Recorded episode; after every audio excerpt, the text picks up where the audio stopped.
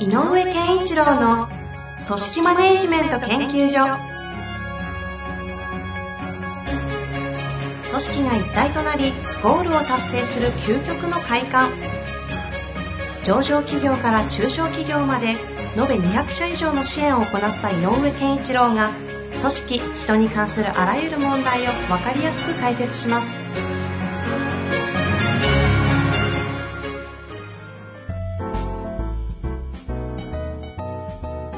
こんにちは、遠藤和樹です。井上健一郎の組織マネジメント研究所。井上先生、よろしくお願いいたします。よろしくお願いします。さあ、今週も行きたいと思いますが、前は回い結構難しいテーマでしたね。管理職問題でしたけど、はい。一言で言えない中、でも非常に面白い解決、対応対応策というかね、解決策だったので、ぜひ聞いてない方聞いていただきたいんですが、はい。今日も質問いきたいと思います。はい。井上先生の考えるリモートでもリアリアルでもどんな状況や職場でも目標達成し団結力のあるチームとは、うんリーダーとして振る舞いはもちろんですがメンバーとしてもどのように振る舞えばよいかも教えていただきたいです。うんというはい、はい、はい。ご質問ですね。あのー、えっと、まあね、リまあ、リモートでもリアルでも同じなんですけども、ただリモートの時にき顕著に見える姿っていうのはもうね、この話は何回もしてますが、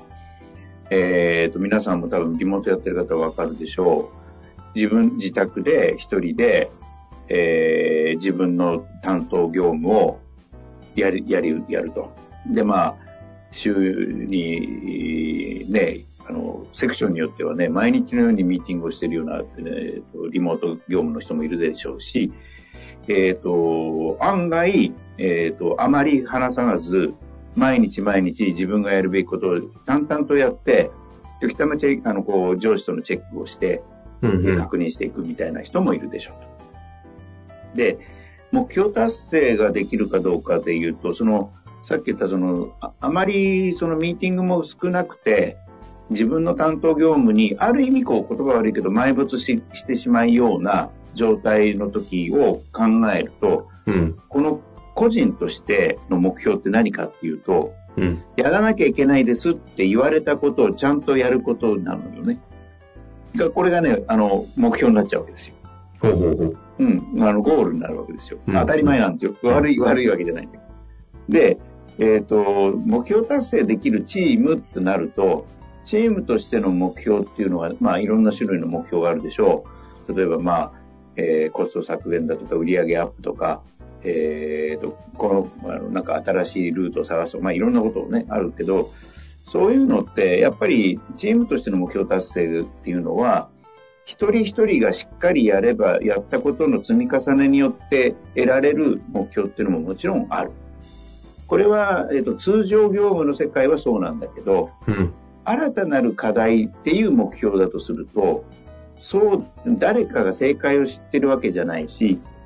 一人がこの範疇をしっかりやればいいんだよねって言って部品がしっかりわかるわけじゃないので、うんうんうんえっ、と、A さんと B さんは単務が違うけど、もしかしたらこの A さんと B さんがはた話し合うことによってアイデアが生まれる領域が大事だったりっていうことになると思う。はいはいはいはい。で、これはリアルでももちろん一緒なんだけど、リアルの方が、えっ、と、わさわさしてれば人とが何を喋ってるか分かったりするので、そういう融合点っていうのを作りやすい。環境としてね、物理的にってことですね。そうそうそう。うんで、で、実はチームとしての目標達成をするときっていうのは、これが大事だと僕は思っていて、なんとなく計算づくじゃないんだけど、何かこう、こう、い融合したり、結びついたり、なんか混ざったりしながら、うんう。ん。えっ、と、なんか生まれてくる産物 っていうものが、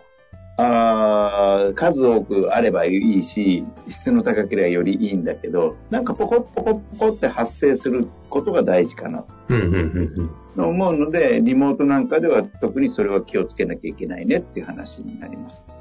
で、じゃあリモート、まあリモートに限ったことで言うと、じゃあどうすればいいのって言ったら、やっぱり、えっ、と、もうそういう、まあチームの目標があるんだとしたら、やっぱりみんなで確認し合うとか、っていうみんなが集まる場所っていうのはやっぱりできるだけ作っといた方がいいし、うんうんう。うんん、でそ、それによってなんか、ちょっと余談だけど、リモートでややたらそういう確認のミーティングが増えちゃって、はいはい。じじ自分のあの一人になってやる実作業の時間が足りなくて、リモートワークになってすごい時間が超過してるっていう人も結構いるんだよね。へまあちょっと余談なんだけどえ。。いや、いや余談ですけど、なそれってどういうことですか？普段だと、その確認は、なんとなく、あの、職場の中でできちゃって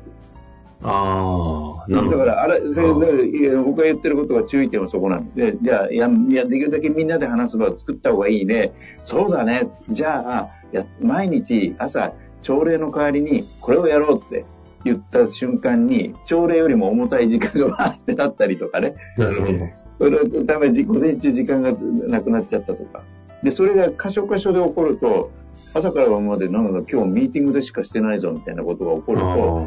あああ、明日までやんなきゃいけないの残っちゃったなって言って夜やってるとか。あ、なるほど。ありそう。なんかどちらかというと、大きい会社とかの方がありそうな。そうそうそう、大きな会社はこれあり、あるね。うん。まあ、なので、その、みんなで集まってあの、みんなで集まって話す場所が必要ですよと言いながら、そういうことも裏腹にはあるので気をつけなきゃねっていうことなんですけれど、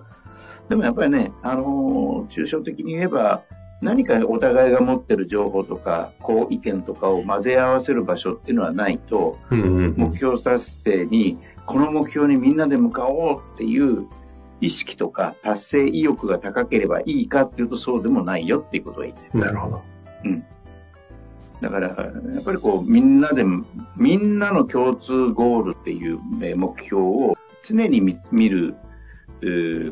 ことのできる環境。そして、そこに向けてみんなが、えっ、と、あ、そんなことあるんだったら、こうかもしれませんねって言って混ざり合わせながら、なんか新しいものを生み出す場所を作るっていうのかな。この、これをすごく大事にした方がいいかなと思います。なるほどですね。うん。だからリーダーはそれを意識して場を作った方がいいし、うん。メンバーは、まあ、うんなん別に私の作業には直接関係ないからとかじゃなくて、あなたはあなたが持ってる、もしかしたら僕が持っている情報も大事な、なんかじょあの材料なのかもっていうスタンスで臨んでほしいなと思うし。ああ。うんまあ、井上先生のよくおっしゃる上の立つ人間は器を大きくせえという話はありますけど、はい。そうなるとそういうのをリモートとかだとなおさら言える環境の器を持ってる上司じゃないとなかなか言えないですよね。で、上司も大変なんだよね。その、職場であれば、ああ、あの、なんとか、あれはどうなってるって声かけで済んだんだけど、顔色も伺いますし、そうそう、いち、で、いちいち、今、リモートできるかなんて話もできないので、うん。必ず設定して、でやると、上司こそもうミーティングだらけになっちゃうかもしれない。ああ、確かにそうですね。うん。うんこれは上司の方も、じゃあ、なんかこう、やっぱりこう、まあ、つもう大きな会社とかね、育児会社とか使ってるでしょう。やっぱりチャット的なこともうまく、テキストだけのやり取りもちゃんとね、使って、えあれどうなってる、これどうなってるっていう、ちょ、ちょこっと声かけるうんうんことのできる状態を作っておいた方がい。なるほどですね。ここまでお話をしていただいて、改めて質問ちょっと戻ってみるんですけど、はい。まあ、リモート、リアルでもどんな状況や環境でも目標達成し団結力のあるチームとは、そのリーダーの振る舞いもそうだけど、メンバーの振る舞いも教えてほしいという質問でしたが、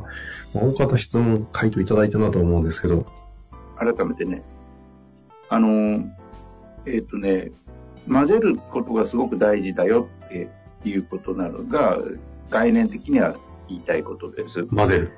うん。要するにみんなが持ってるものを混ぜる。だからつまり、うんうんうんえっ、と、私事じゃないって思わっちゃダメよっていうこと。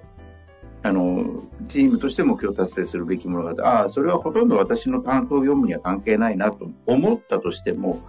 それを、えっ、と、ああ、このミーティング早く終わんないかなっていう姿勢ではなくて。なんか私が持ってるもので使えるものないかなとか、いうような発想を持ってほしいなと。で、ここでちょっとだけリモート環境における注意点で言うと、さっき言った、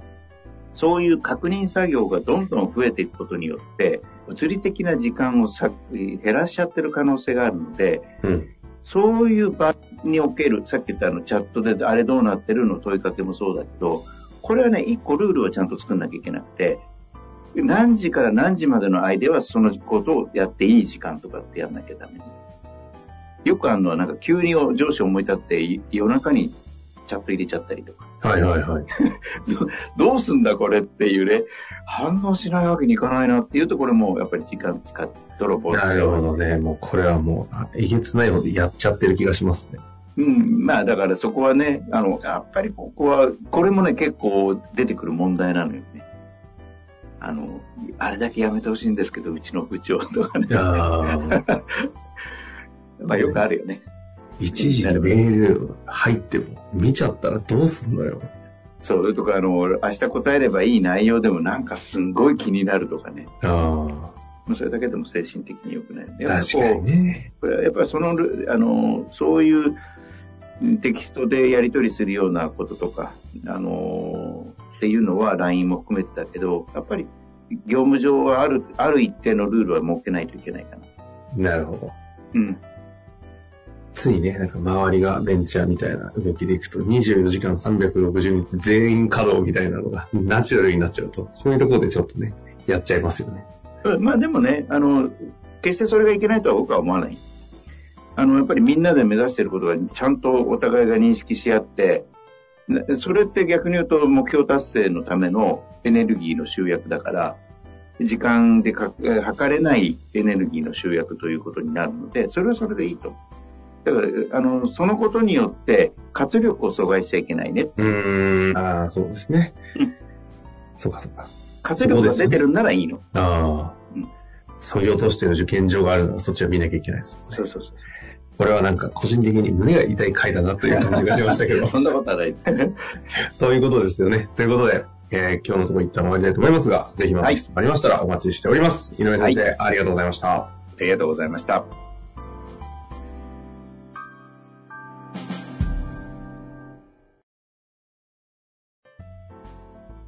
本日の番組はいかがでしたか？番組では井上健一郎への質問を受け付けております。ウェブ検索で井上健一郎と入力し、アカラクリエイト株式会社のオフィシャルウェブサイトにアクセス。その中のポッドキャストのバナーから質問フォームにご入力ください。また、オフィシャルウェブサイトでは無料メルマガや無料動画も配信中です。ぜひ遊びに来てくださいね。